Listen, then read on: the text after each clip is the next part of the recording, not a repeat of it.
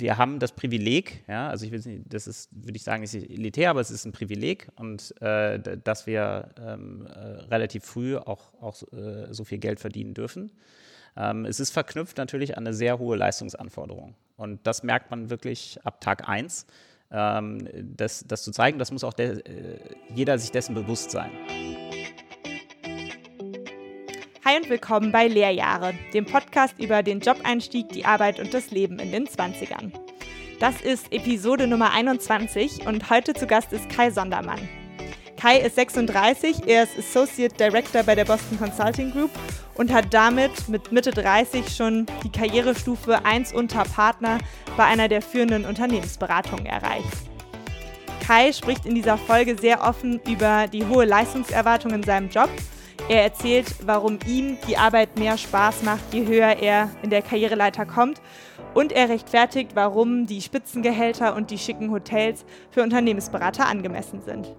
Kai ist seit sechs Jahren bei BCG. Vorher war er Vorstandsassistent bei der Lufthansa und hat bei einer anderen Beratung gearbeitet. Und davor hat er BWL studiert, unter anderem in Maastricht. Von Kai wollte ich wissen, ist die Unternehmensberatung ein goldener Käfig?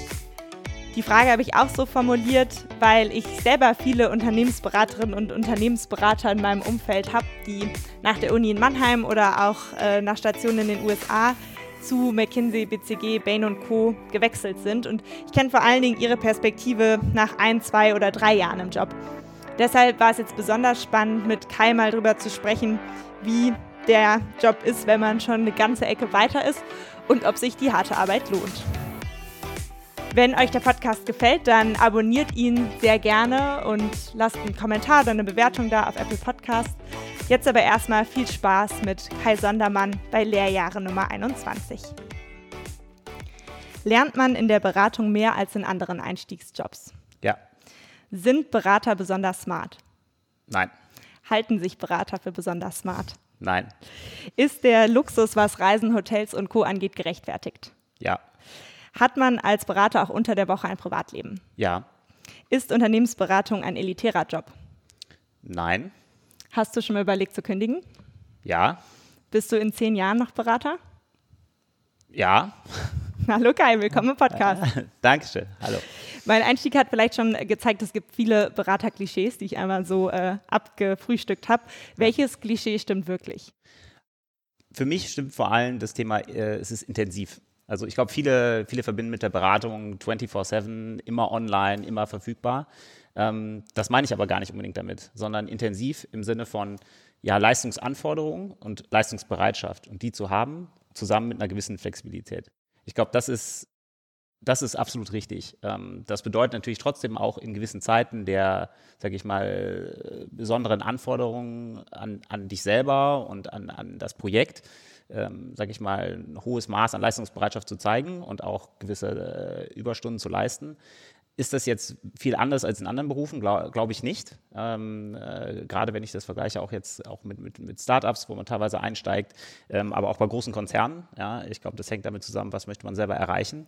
Ähm, äh, und was macht es einem Spaß, ist man gerne auch bereit, sich da äh, zu engagieren. Ähm, dann ist intensiv, aber das gilt auf jeden Fall für die Beratung. Ähm, das heißt sowohl dann fachlich, aber auch als äh, persönlich intensiv, ähm, weil man natürlich trotzdem versucht, man ist unterwegs, privates und natürlich auch beruflich so gut es wie es geht miteinander zu vereinbaren. Welches Klischee von denen, die ich eben so abgefrühstückt habe, elitär, äh, lange arbeiten, äh, schicke Hotels und so, welches stimmt aber auch nicht?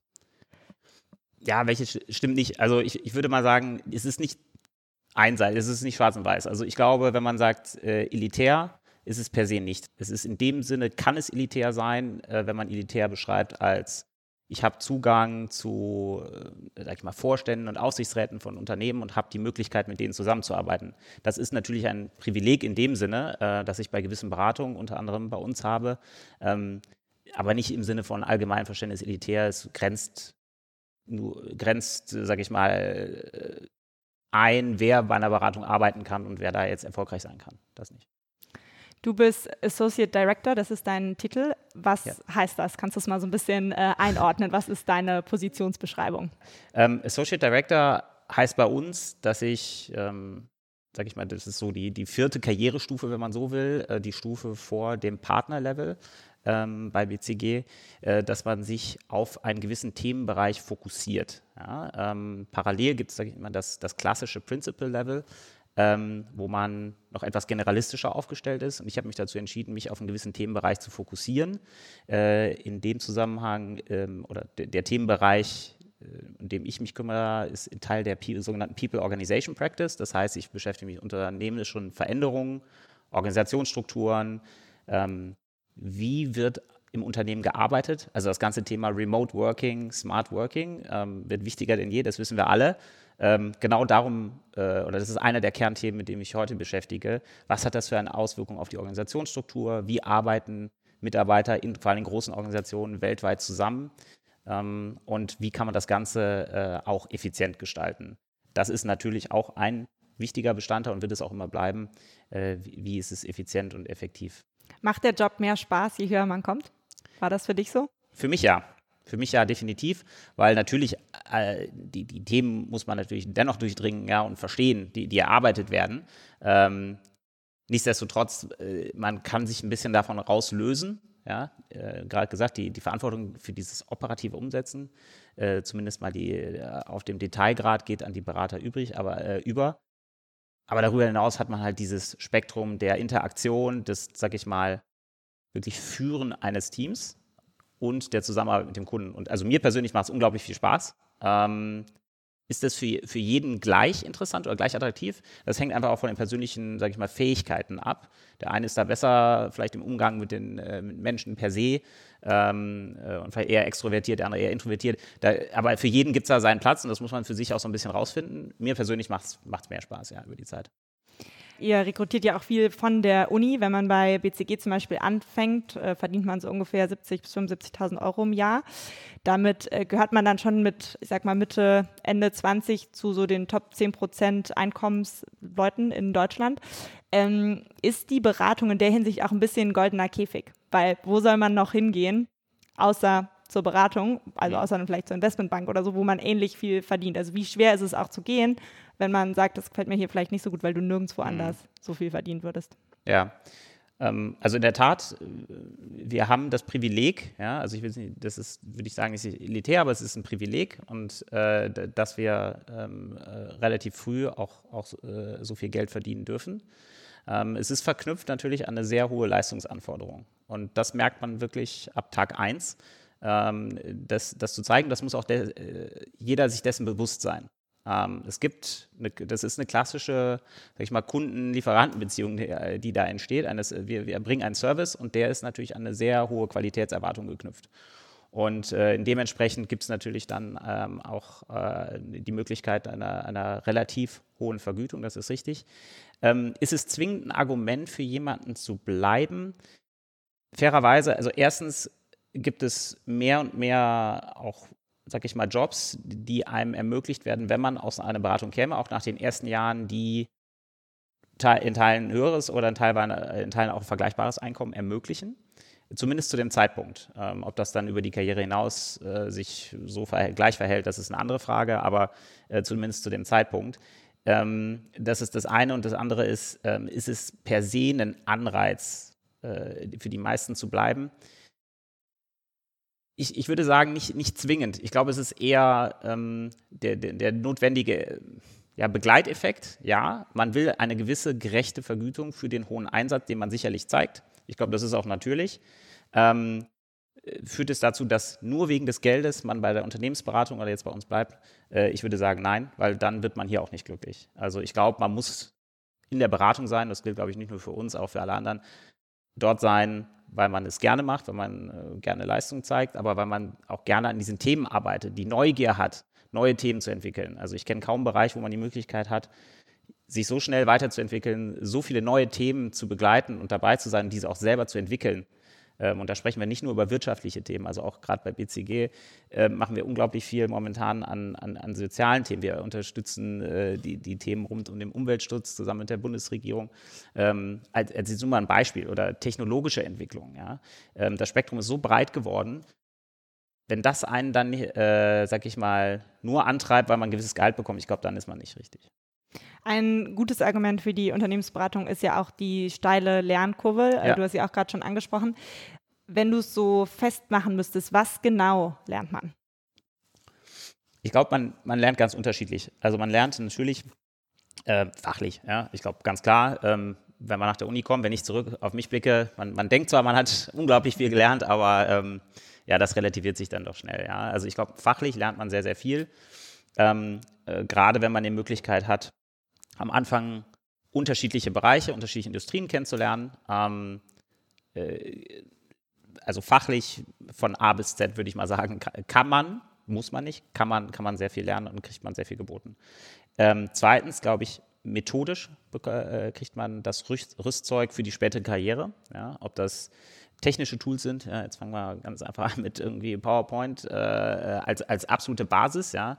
Ähm, äh, die aktuell oder die nicht nur die aktuelle Entwicklung, aber seit den letzten Jahren sieht man, dass ganz andere Tools dazukommen, äh, wie Alteryx oder Tableau als, als sag ich mal, ähm, äh, statistische Tools. Ja.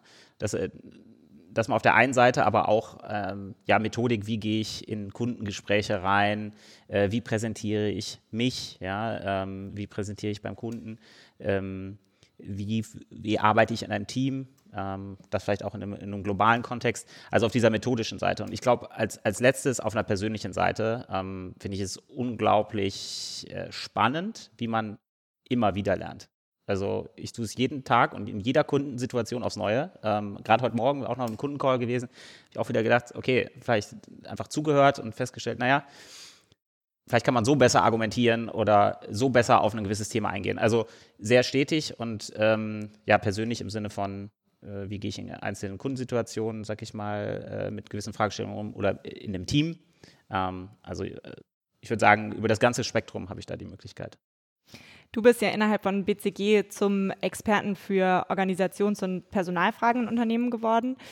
Wie bist du zu diesem Thema gekommen? Ich habe mir so ein bisschen deinen Lebenslauf angeguckt und habe gesehen, du hast zum Beispiel äh, Finance, glaube ich, äh, mal studiert, äh, was bei der Lufthansa Vorstandsassistent und so. Wie, wie hast du dann da deine, deinen Sweet Spot gefunden? Ja, das ist eine gute Frage. Also ich bin bestimmt nicht äh, im Kindergarten gewesen, habe gesagt, ich möchte äh, Organisationsstrukturen mal optimieren. Ähm, natürlich nicht. Ähm, ich glaube, das ist, das, ich meine, es ist ein Teil, es ist einfach Schicksal, es ist, es ist Fügung, äh, wie es kommt. Ich habe in der Tat im Studium gerade zuletzt einen Master in Finance gemacht, damals in in, in Maastricht. Und es war noch 2007, 2008. Und ähm, ja, da war 2007 noch die Euphorie groß, ja, ähm, äh, ne, Investmentbanking als eine Alternative oder Finanzwelt grundsätzlich äh, sehr interessant. 2008 dann nicht mehr so. 2008 hat sich das dann ziemlich schnell relativiert ähm, und das war dann wirklich in der Tat Schicksal, äh, muss ich fairerweise sagen, weil ich durchaus auch in die Finanzrichtung wollte und einfach 2008 sich nicht ergeben hat. Ähm, ich hatte einen unterschriebenen Vertrag äh, von einer Bank vorliegen, den ich dann auch zurücksenden musste, ähm, weil einfach nicht eingestellt wurde. Und ähm, glücklicherweise hatte ich parallel den Bewerbungsprozess bei der Lufthansa laufen. Und ich glaube, die Entspanntheit, die ich äh, hatte, weil ich schon ein anderes Angebot hatte und mich eigentlich anders fokussiert hat, hat es mir ermöglicht, dort, äh, dort dann anzufangen. Insofern war es da so ein bisschen Fügung. Und in, de, in dem Trainee, was ich zuerst gemacht habe und äh, dann, äh, durch welches ich dann auch in diese Vorstandsassistentenposition gekommen bin. Dort hatte ich die ersten Berührungspunkte zu diesen Organisationsthemen. Ähm, da gab es die Integration der Austrian Airlines damals in den Lufthansa-Konzern. Das war einer meiner Themen, äh, die ich unterstützen durfte. Und das hat mir sehr viel Spaß gemacht, zu sehen, wie verändert sich die Organisation bei einem Zusammenschluss von Unternehmen, ähm, aber auch grundsätzlich. Äh, wie unterstütze ich als Organisation das eigentliche Kerngeschäft? Was brauche ich dafür, ja, welche Mitarbeiter brauche ich dafür, welche Strukturen brauche ich dafür.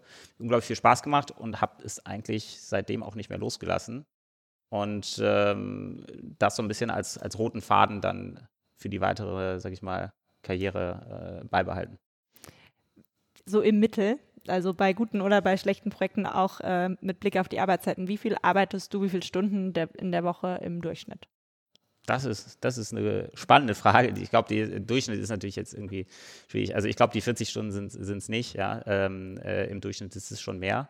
Ähm, aber variiert schon, schon stark. Ja? Und ähm, äh, ich jetzt mal die, die Woche jetzt genommen. Wahrscheinlich werden es jetzt irgendwo zwischen 50 und 60 Stunden sein. Ähm, ich glaube, auch da, je, also erstens habe ich persönlich, sage ich mal, je weiter man auch hier kommt, ein bisschen die Möglichkeit, es äh, zu optimieren über eine Woche hin, ja, ähm, versuchen auch gewisse Themen vielleicht zu verlagern in eine andere Woche, um das stärker auszugleichen. Ähm, ich selber setze mir so ein Stück weit das Ziel, ich, ich will mein Privatleben nicht zu sehr einschränken müssen aufgrund des Jobs. Das ist einfach mal persönliche Philosophie und versuche das zu nehmen und damit auch meinen, sag ich mal, meinen Kalender zu gestalten. Du hast ja eben Woche. im Eingang gesagt, man hat ein Privatleben unter der Woche. Hast du ganz klar mit absolut, Ja beantwortet. Absolut, absolut. Und also du glaub, hast eins auf jeden Fall. Absolut. Und ich nehme mir auch die Zeit dafür. Und ich, ich sage auch, äh, auch den jüngeren Beratern, ähm, du kannst jetzt hier nicht mit der Erwartung kommen, okay, ich gehe jetzt um vier, weil ich möchte jetzt irgendwie äh, vier Stunden irgendwie in die Stadt gehen. Das nicht. Aber äh, sich feste Zeiten zu nehmen, an denen ich entweder Sport machen möchte oder ähm, indem ich auch mal Freunde treffen möchte, auch der, der, Woche essen gehen möchte oder äh, sonst was machen möchte. Ich glaube, das ist ja kein Problem. Ich glaube, es geht darum, das rechtzeitig zu kommunizieren, äh, bei uns jetzt auf einem Projekt und abzustimmen, wann sind so gewisse Zeiten oder muss ich mal zum Arzt oder was auch immer es ist. Ja, sich selber so ein bisschen zu managen und seine Zeit zu managen und das gegebenenfalls dann natürlich auch mit einem Team abzusprechen und nicht einfach nicht da zu sein, äh, das, das jetzt vielleicht nicht, aber zu sagen, ich muss mal am Montag vielleicht dann doch nochmal zu Hause bleiben, weil ich will noch zum Arzt und ich will, möchte gerne abends den Termin wahrnehmen, wenn es irgendwie möglich ist auf, auf einem Projekt. Klar, warum nicht? Ja. Damit ähm, gibt man aber natürlich die Verantwortung auch sehr zurück wieder dann zu den Juniorenpersonen, die das dann halt auch sich trauen müssen einzufordern, ne? Das ist richtig. Also ich glaube, ja, weil, also ich, kann, ich weiß jetzt ja auch nicht, was derjenige sonst noch für, äh, sag ich mal, äh, Bedarfe hat, ja, und, und äh, was die Termine sind. Aber klar, äh, das stimmt schon. Und deshalb glaube ich auch, wenn, man erfolgreich sein will, ein gewisses Maß an gesundem Selbstvertrauen zu haben, und das würde ich auch darunter zu zählen, über so etwas zu sprechen, ähm, ich glaube, ist wichtig. Ähm, wir haben bei uns ähm, als Unterstützung aber dessen, sage ich mal, ein Tool für, für, für BCG entwickelt, was das Ganze unterstützt, wo wir aktiv mit dem Projektteam nicht nur einmal die Woche, teilweise auch häufiger genau darüber sprechen. Was sind die Zeiten? Wie können wir die reduzieren? Ja, ähm, grundsätzlich, aber vor allen Dingen auch, wie wir das machen. Weil ich glaube, per se eine Zeit zu setzen, wir kennen das alle mit Regularien, einfach eine, Ziel, eine, eine Zahl in den Raum zu werfen, ist, ist, schwierig. Die Frage ist, wie kommen wir dahin? Was müssen wir dafür tun? Und ähm, sage ich mal, da gibt es gewisse äh, Prozesse und auch, auch Tools, die das unterstützen, diese Diskussion zu führen in den Teams, dann auch mit dem Partner zusammen zu überlegen, wie machen wir das am besten. Und das funktioniert wirklich, würde ich mal sagen, weitestgehend gut. Das kann nicht immer jede Woche passieren. Es gibt unterschiedliche Projektsituationen, in denen einfach dann gewisse Sachen auch nicht möglich sind. Das muss man auch ganz klar sagen. Ähm, aber ich sage mal, für gerade auch jetzt Projekte, die länger laufen, ist es durchaus möglich, da gewisse Flexibilität zu ermöglichen. Sagt jemand, ich möchte unbedingt zwei Wochen da in den Urlaub ja, wenn ich das rechtzeitig weiß, dann, dann kann man, ist meine feste Überzeugung, kann ich mich als Projektteam eigentlich darauf ausrichten, ja. Das Rätsel, was ich äh, bei der Frage nie so ganz lösen kann, wenn ich auch mit meinen äh, Beraterinnen und Beraterfreunden darüber rede und sie mir erzählen, dass sie doch dann wieder bis 10 oder 11 oder 12 oder was weiß ich was arbeiten mussten. So ganz blöd gefragt, warum einigt man sich nicht einfach darauf, alle verdienen 5.000 bis 10.000 Euro weniger, man stellt ein paar mehr Leute ein und alle gehen um 8 nach Hause? Warum geht das nicht? Das ist ein interessanter Ansatz, würde jetzt der Berater jetzt erstmal dazu sagen. ähm, äh, also, ich glaube, auch bei uns und auch bei einer Beratung ist es ja jetzt nicht so, dass wir sagen, juhu, wir arbeiten jeden Abend bis zwölf, weil wir es so toll finden. Ähm, ich glaube, es ist ja nicht per, per se an eine, an eine Zeit gekoppelt. Ähm, also was ich damit sagen will, erstens, es gibt genügend Projektsituationen, die, äh, sage ich mal, erstens nicht voraus, äh, voraussehbar sind. Ähm, äh, zweitens, wo sich das Projekt verändert, einfach aufgrund der Kundenanforderungen. Ja, äh, man stimmt gewisse Sachen ab und dann werden kurzfristig, wir kennen das alle, es gibt gewisse Daten, dann sage ich mal, dann ändern sich die Daten. So, und am nächsten Tag ist aber Abgabe des Projekts. Naja, gut, das, das können wir nicht vorhersehen, das kann der Kunde vielleicht vorhersehen, aber im Prinzip ist es erstmal ein Faktor, mit dem wir leben müssen. Dann ergibt sich das, ja. Also ich glaube per, per se, das, äh, sag ich mal, durch, durch mehr, äh, äh, sag ich mal, äh, Angebot an Beratern äh, wird man das per se nicht, nicht lösen, das Problem. Ähm, es ist eher, finde ich, eine Fragestellung, auch transparent mit einem Kunden über Projektarbeitszeiten, Projektbelastungen zu sprechen also im Sinne von, was geht bis zu welchen Deadlines realistisch und wann kann man was Idealerweise, genau, idealerweise ja. Und äh, so viel Transparenz herzustellen, auch am Beginn von einem Projekt, ähm, dass man es so gut wie möglich abschätzen kann. Haben sich diese Diskussionen in den letzten zehn Jahren verändert? Kommen da Leute jetzt häufiger mit so Fragen, wie ich sie gerade stelle, um die Ecke als noch vor zehn Jahren, als du angefangen hast in der Beratung? Absolut. Also von unterschiedlichsten Seiten. Also ich glaube, sowohl von der Kundenseite, weil wir auch viele Kunden haben, die ja auch gar nicht verfügbar, also es gibt ja auch ganz viele Kunden, da ist um 16 Uhr auch sag ich mal, 16 bis 17 Uhr, dann äh, verständlicherweise ist dann auch keiner mehr im Büro. Die treiben ja auch so eine Diskussion, ja. Die haben auch selber keine Lust, äh, spät abends da zu sitzen, ja, weil, weil, sich, weil sich Themen irgendwie verzögern. Ähm, also vom Kunden wird die getrieben, äh, einerseits, ähm, aber natürlich klar bei uns, ja, äh, sicherlich. Ich glaube, das verändert sich mehr und mehr. Der, dieser, ich will nicht sagen, der Drang nach mehr Freizeit, das, das klingt jetzt vermessen, das äh, glaube ich nicht, aber der Drang danach, äh, glaube ich, bewusst und nachvollziehbar zu machen, woran arbeite ich, wie lange braucht das und, und ist das zum jetzigen Zeitpunkt zwingend notwendig. Lass uns noch mal ein bisschen äh, zurückreisen in deine äh, Lehrjahre. Weißt du noch, was du als Kind werden wolltest? Ich wollte Flughafendirektor werden. Oh, ja. jetzt mit dem Headset äh, kann ich mir das schon gut ja. vorstellen. Ist das schon kurz vor Fluglotse oder Pilot oder ja, so? Ja, also insofern basiert ja wirklich Fügung mit der, mit der Lufthansa. Nee, Flughafendirektor. Ich finde es unglaublich spannend zu reisen. Äh, also das alles, was drumherum ums Reisen äh, sich, sich dreht, ja. Äh, äh, Menschen, unterschiedliche Kulturen, unterschiedliche Orte kennenzulernen. Bist du in der Nähe vom Flughafen aufgewachsen? Ja, relativ. Also in der Einflugschneise nach, nach Düsseldorf bin ich aufgewachsen, grob. Ja, also insofern hatte ich damit früh Berührungspunkte, ja. Warum hast du es dann doch nicht gemacht, sondern dich für ein BWL-Studium entschieden? Ehrlich gesagt habe ich gedacht, naja, ich, also ich wollte nicht Pilot werden. Ich wollte auch nicht in den technischen Bereich werden, sondern mir war relativ früh klar, auch über, über meine Geschwister, dass so die betriebswirtschaftliche Richtung für, für mich interessant ist.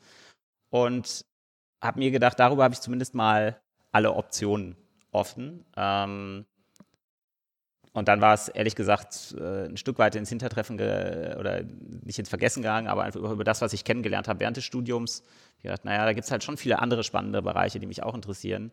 Ähm, vielleicht fange ich damit dann an. Aber das war jetzt nicht so der Traum, wo ich sagte, da muss ich jetzt zwingend dran festhalten.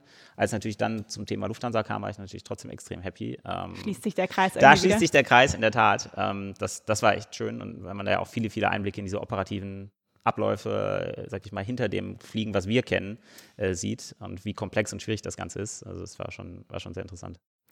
Wenn du dir so deinen äh, Absolventenjahrgang aus der Uni anguckst, war es da auch schon so, dass äh, Beratung und Investmentbanking so zu den angesehensten oder beliebtesten äh, Wunschjobs nach der Uni gehört haben? Oder wie hast du das damals wahrgenommen?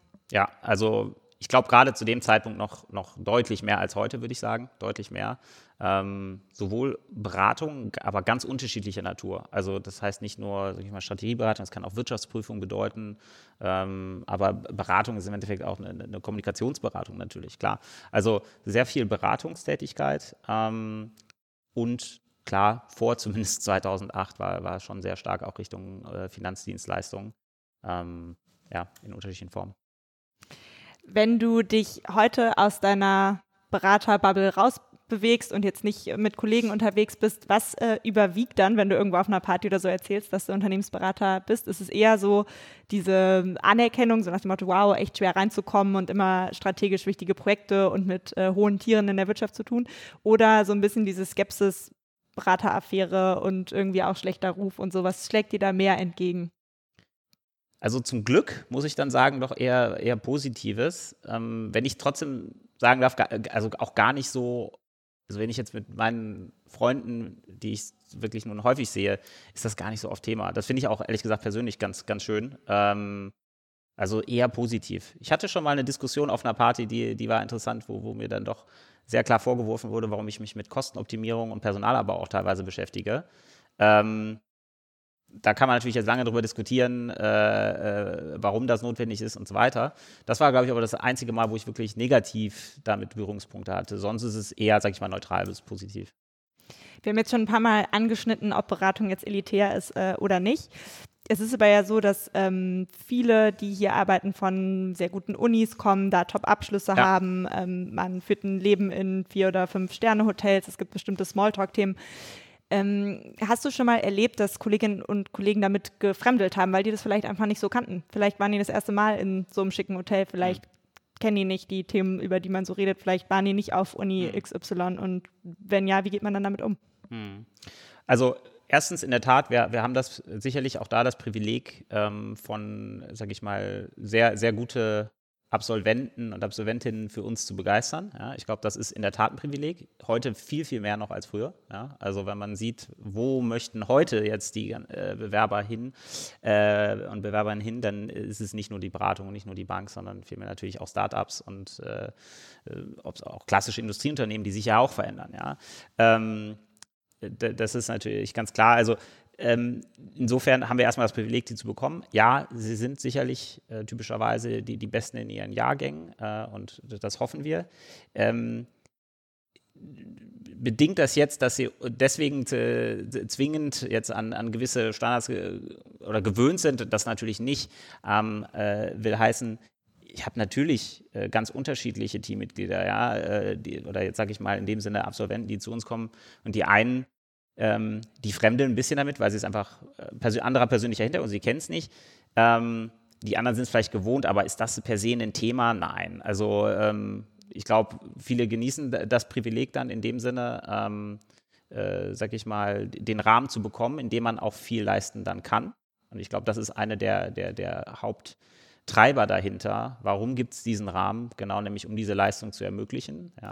Das ist auch die Antwort darauf, weil du im Eingang gesagt hast, dass äh, die Hotels und Flüge und so weiter, dass es gerechtfertigt ist. Ist das ähm, die Antwort darauf, dass das der Rahmen ist, in dem man eben auch solche Leistungen abrufen kann? Ja, ja, absolut. Also äh, es gibt einfach äh, da die Möglichkeiten. Auf der anderen Seite ähm, sind wir in dem Sinne wir, aber auch andere einfach natürlich mit unserer, mit unserer Nachfrage, an, äh, indem wir an, sag ich mal jetzt ein konkretes Beispiel, an den Hotelmarkt gehen, natürlich so groß im Vergleich zu einem anderen Unternehmen, dass wir natürlich auch dadurch Möglichkeiten haben, ähm, sag ich mal, relativ äh, im, im, Vergleich zu anderen dann natürlich auch, auch günstiger ähm, äh, diese Angebote nutzen zu können.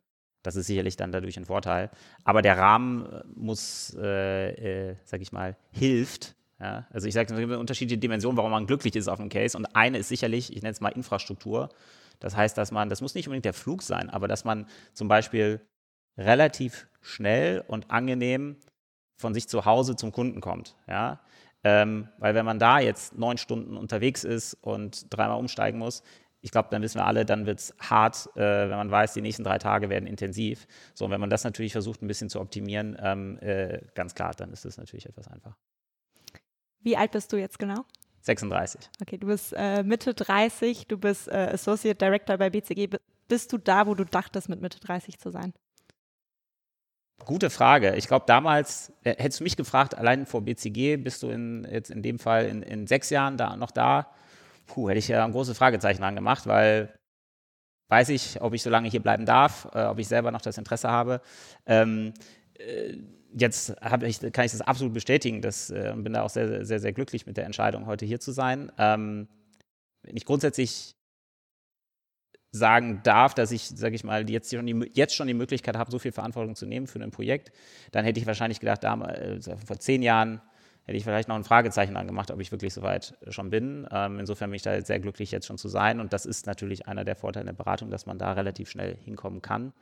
Ähm, und war damals zum Beispiel auch einer der Gründe, wo ich gesagt habe, naja, in dem Industrieunternehmen tendenziell zumindest geht das eher langsamer.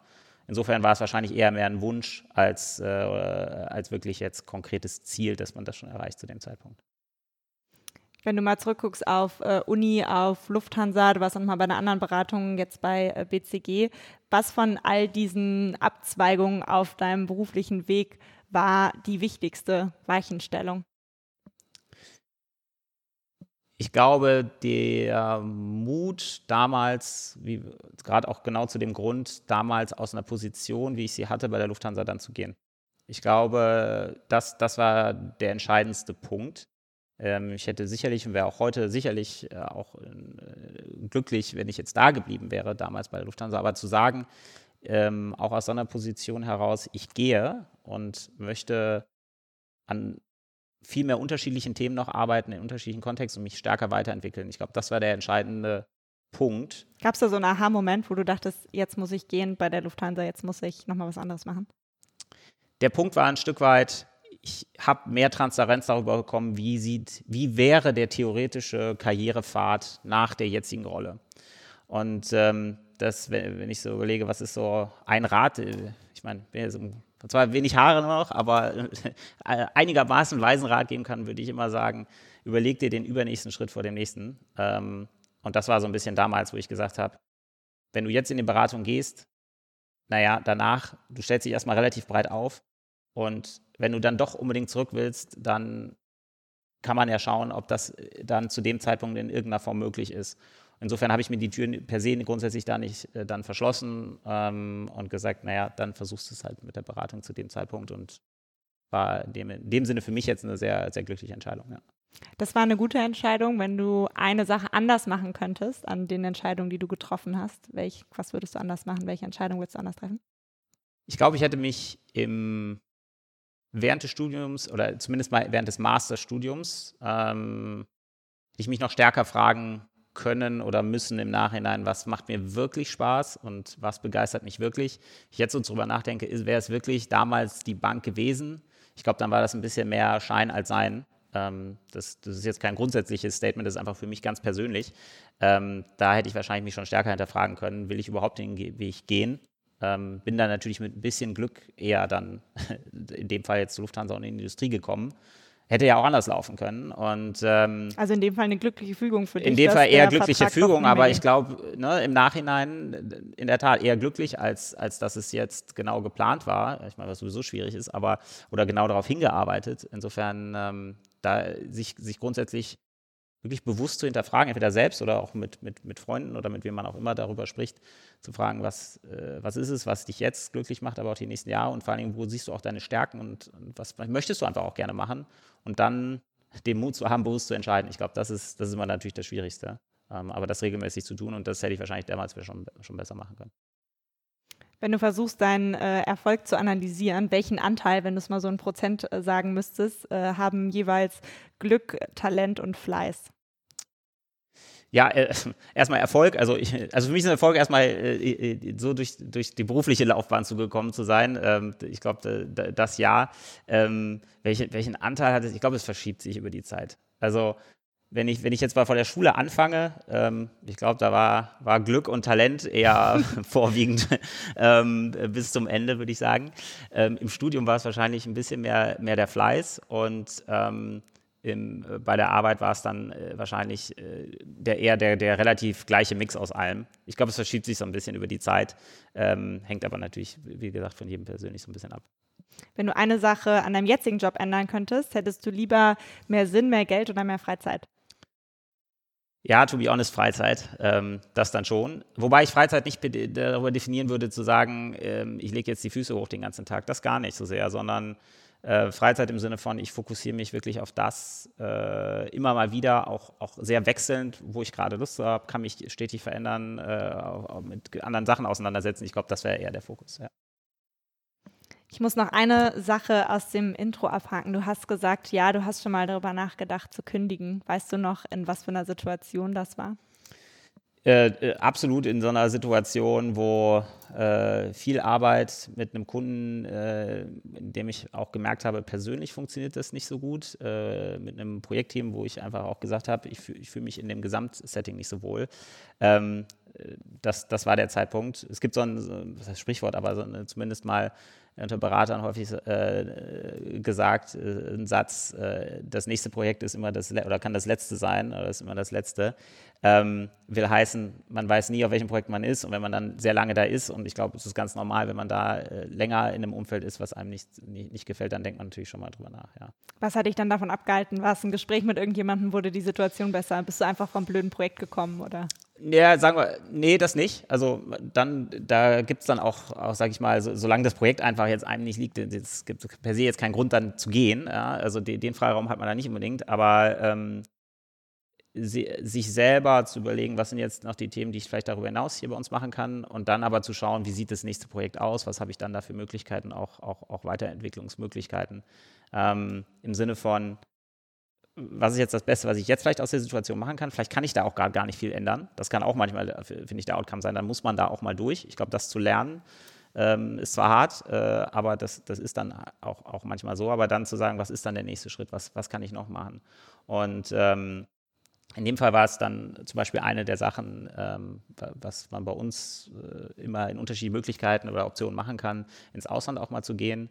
Äh, das hat, da hatte ich die Möglichkeit dazu, äh, ein Jahr in die USA zu gehen mit WCG. Das war dann ein extremer Anreiz, ähm, als ich dann auch diese Möglichkeit bekommen habe. Und das, äh, das hat dann nochmal den, sag ich mal, die zusätzlichen Schubmotivation gegeben. Richtung Ende des Podcasts kommen wir immer so ein bisschen zur Service-Section. Du hast eben schon den besten Rat gesagt, immer an den übernächsten Schritt äh, zuerst denken. Gibt es auch einen besonders schlechten Rat, der dir in Erinnerung geblieben ist? Weiter so. Ich finde es schwierig, gerade heutzutage zu sagen, ja, mach einfach das, was du gemacht hast, mach es einfach so. Ähm, äh, den habe ich mal bekommen ähm, und ich, ich finde halt, das, ist, das, ist, das hilft einem nicht. Ja, das ist kein Rat in, in dem Sinne, ähm, weil du, äh, wenn, du immer so weitermachst, dann geht das vielleicht für einen Moment, aber ich glaube, heute mehr denn je ist, ist es sehr schnell, kommt man da in eine Sackgasse. Ich glaube, man muss sich stetig weiterentwickeln. Wenn ich jetzt sehe, was heute die Absolventen mitbringen an Fähigkeiten, ich bin, also, bin ich sehr beeindruckend, äh, beeindruckt äh, teilweise, wo ich sage, äh, größten Respekt. Ähm, also da, da, weiß ich jetzt wirklich nicht äh, mehr viel von. Ähm, das, das sind Fähigkeiten, neue Tools, wie auch immer, ähm, äh, die, die ich gar nicht habe oder die ich damals gar nicht mitbekommen habe, die ich jetzt natürlich versuche zu lernen. Und wenn ich das nicht tun würde, mit einem weiter so Gedanken, ich glaube, dann kommt man nicht besonders weit. Und das ist auch unabhängig von der Beratung, würde ich sagen. Das ist per se schwierig dann. Wessen Rat ist dir in beruflichen Entscheidungen wichtig? Mit wem besprichst du dich da? Ja, typischerweise mit meiner Frau, ähm, aber auch guten Freunden. Ähm, das ist so die, sag ich mal, das Besprechen, was ich auch gerne tue, ist halt eher beobachten. Und das kann auch sein im Sinne von, welche Entscheidungen haben auch mal andere getroffen, sich damit ein bisschen auseinanderzusetzen und warum haben sie sie getroffen. Ähm, ob das jetzt hier in der eigenen Firma ist, ähm, das damals meine Brüder getan haben oder ob das Fremde tun, jetzt sag ich mal über, über LinkedIn oder andere Portale bekommt man davon ja relativ viel mit, ähm, sich damit ein Stück weit auseinanderzusetzen, warum gewisse Entscheidungen getroffen wurden, ähm, ist, ist ganz spannend und das versuche ich dann damit auch zu beobachten. Ja. Ganz am Ende spiele ich immer noch geklaute Fragen. Als äh, Podcast-Lehrling klaue ich mir Fragen von schlauen Leuten, auf die ich selber nicht gekommen wäre. Eine kommt äh, von dem Journalisten Sven Michaelsen, eine kommt aus den Bumble-Profilfragen, also aus der Dating-App, und eine kommt aus dem Fragebogen von Max Frisch. Die erste Frage ist von Sven Michaelsen und die lautet: Erkennt man den Charakter eines Menschen erst, wenn er Vorgesetzter geworden ist? Ich hoffe nicht. Ich hoffe nicht. Ähm, ich glaube, in eine Führungsposition zu kommen, das erste Mal, das ist extrem lehrreich, äh, weil man sieht, wie schwierig das ist. Und es zeigt, dass man vielleicht manchmal das ein oder andere Mal auch Nachsicht haben muss, ähm, äh, wenn man selber noch nicht in der Führungsrolle ist, mit demjenigen, der, der, der da vorgesetzt ist. Weil es ist schon eine gewisse Herausforderung. Ähm, sollte aber nicht dazu führen, dass man sich äh, per se von seinem Charakter verändert. Äh, also für mich nicht, aber grundsätzlich wäre es jetzt auch nicht meine Erwartung. Eine Frage von Bumble. Wie hat dich deine Grundschullehrerin beschrieben? Als ähm, impulsiv, ähm, wissbegierig und äh, stets optimistisch. Max Frisch zum Schluss. Äh, überzeugt dich deine Selbstkritik? Das ist äh, schon eine interessantere Frage. Ähm, ich glaube in Teilen nicht. ähm, in Teilen nicht. Nein, aber ich glaube, erstens, man muss schon Selbstkritik üben. Äh, bin ich da der Beste drin? Nein, äh, gebe ich offen und ehrlich zu. Äh, daher überzeugt sie mich halt auch nicht immer. Ähm, ich glaube, da, da kann, man, kann, man, kann man besser werden äh, und ich auch, ja. Aller, allerletzte Frage. Die Interviewprozesse bei Beratungen sind mhm. ja mit äh, Case Studies und standardisierten Fragen relativ strukturiert. Mhm. Wenn du eine außergewöhnliche oder vielleicht eine besonders persönliche Frage jedem Kandidaten oder jeder Kandidatin stellen könntest, mhm. weil du glaubst, dass diese Frage echt viel über jemanden aussagt, welche Frage wäre das?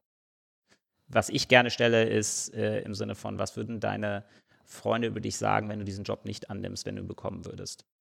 Ähm, Finde ich immer ganz interessant, weil sie dann äh, ja sehr stark äh, der äh, jeweilige Bewerber darüber nachdenkt, im Sinne von, naja, wie, wie wirke ich eigentlich auf meine Freunde? Spreche ich mit denen darüber? Merken die überhaupt, ist es wichtig für mich?